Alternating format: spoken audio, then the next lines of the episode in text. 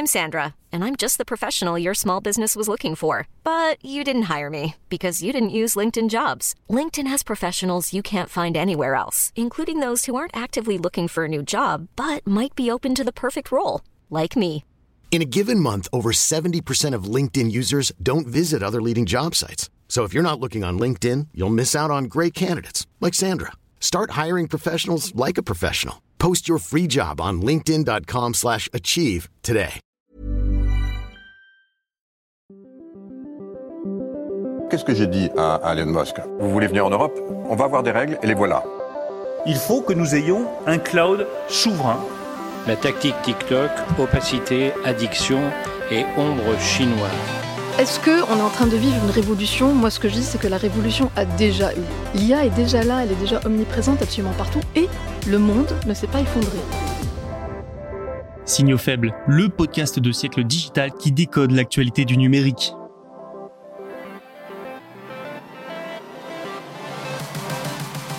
Bonjour à toutes et à tous en ce vendredi 16 février 2024. Ne tardons pas et passons tout de suite au sommaire de cet épisode.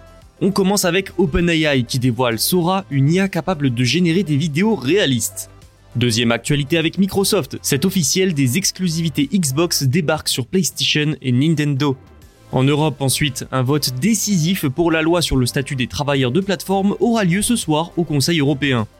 Nous terminerons avec la prolongation de l'accord sur les taxes nationales sur les services numériques. Un bon programme assez dense que voilà pour terminer cette semaine en beauté. Alors c'est parti tout de suite, bonne écoute.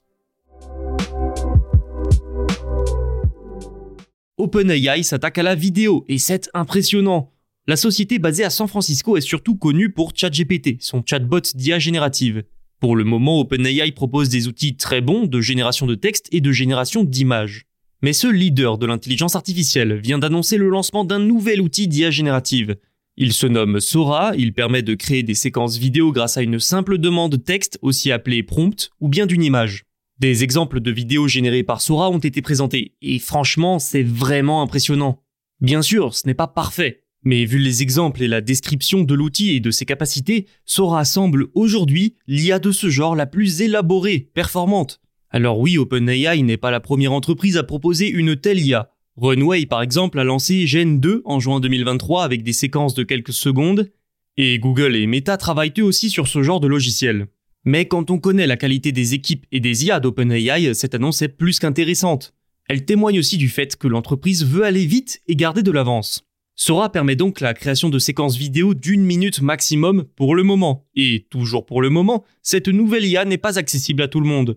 Des experts de domaine comme la désinformation, les contenus à caractère haineux et les billets y auront accès dans un premier temps.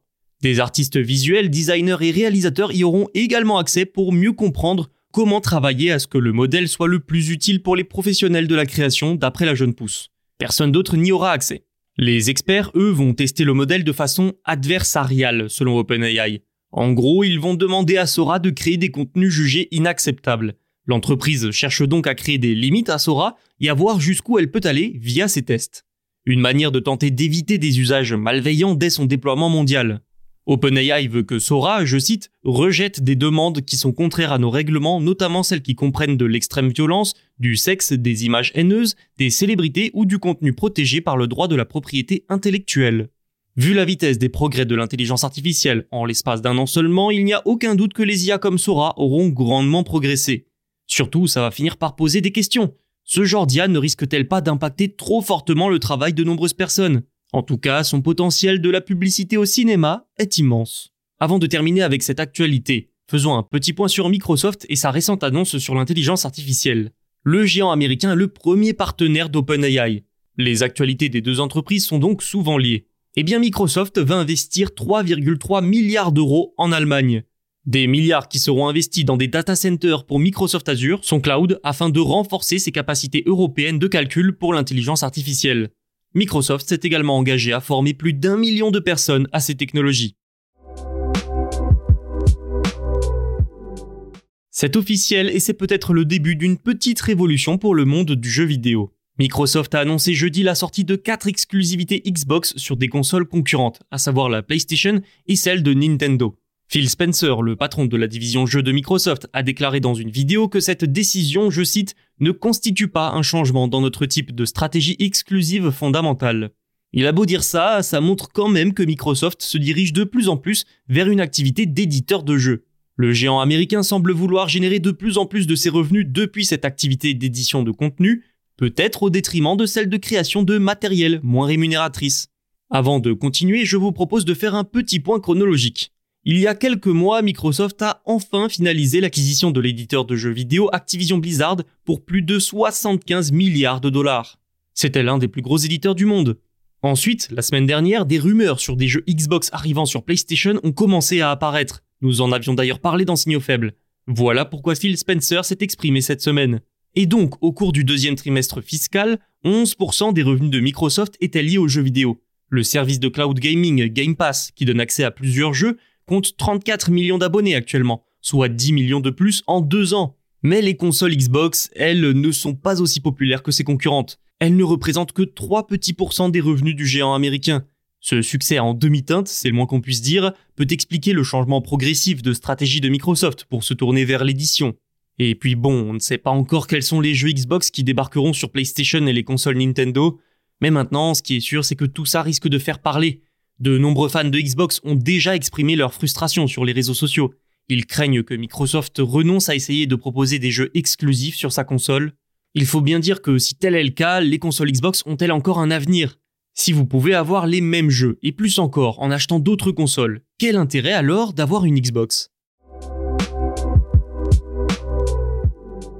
La loi européenne sur le statut des travailleurs de plateforme va-t-elle être adoptée un jour? Depuis des années, ce texte est en discussion dans les instances de l'Union européenne.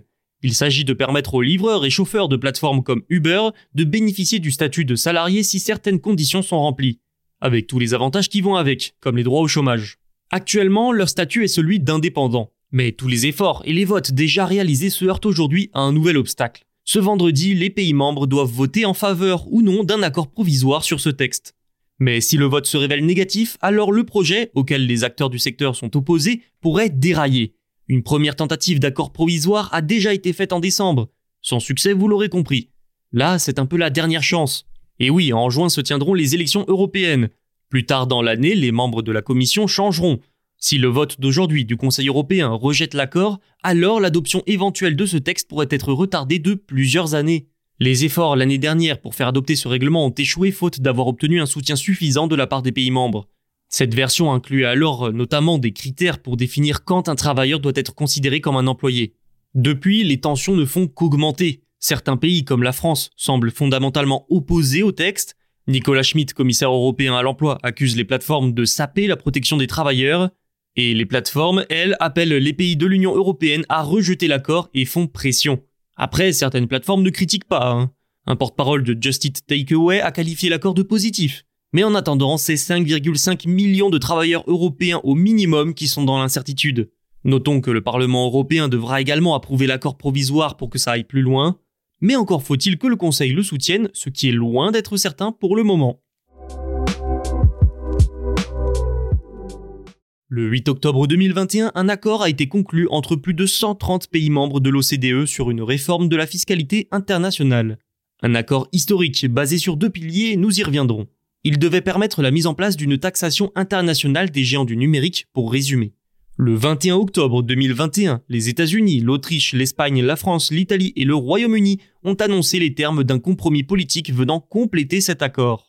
Ce compromis devait permettre de passer d'un système de taxe nationale sur les services numériques à un système multilatéral et international. Et ce, en suspendant les taxes nationales sur les services numériques. Et hier, ces mêmes pays ont annoncé la prolongation de cet accord politique jusqu'au 31 juin 2024. Depuis 2021 donc, les pays ayant adopté une taxe sur ces services sont convenus, sauf le Canada, de suspendre son application. Le but étant de faciliter l'instauration d'une taxation internationale et d'harmoniser tout ça mais encore faut-il que l'accord international soit ratifié et entre en vigueur. Quand on parle de services numériques, je précise qu'il est surtout question des géants du numérique, comme Apple et Amazon. Le premier pilier de cet accord multilatéral vise à réallouer 25% des bénéfices des grandes entreprises à l'imposition des pays où se trouvent leurs clients. Le deuxième pilier de l'accord prévoit lui de fixer un taux d'imposition minimal sur les bénéfices de 15%, en permettant au gouvernement d'appliquer une taxation supplémentaire sur tout bénéfice comptabilisé dans un pays ayant un taux inférieur. Ça peut sembler un peu complexe tout ça, mais la prolongation de cet accord est un geste politique de plus pour espérer voir une taxation internationale sur les services numériques entrer en vigueur. C'est tout pour aujourd'hui et pour cette semaine. On se retrouve dès lundi pour de nouveaux signaux faibles. En attendant, vous pouvez vous abonner et écouter tous nos podcasts sur siècledigital.fr et sur les plateformes de streaming. Bon week-end